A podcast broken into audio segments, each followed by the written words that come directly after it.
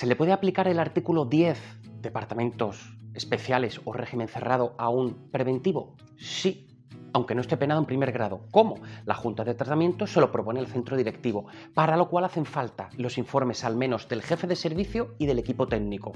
Una vez que el centro directivo haya decidido aplicar el artículo 10, se informará en el plazo de 24 horas al interno, con la posibilidad de que acuda en queja al juez de vigilancia penitenciaria.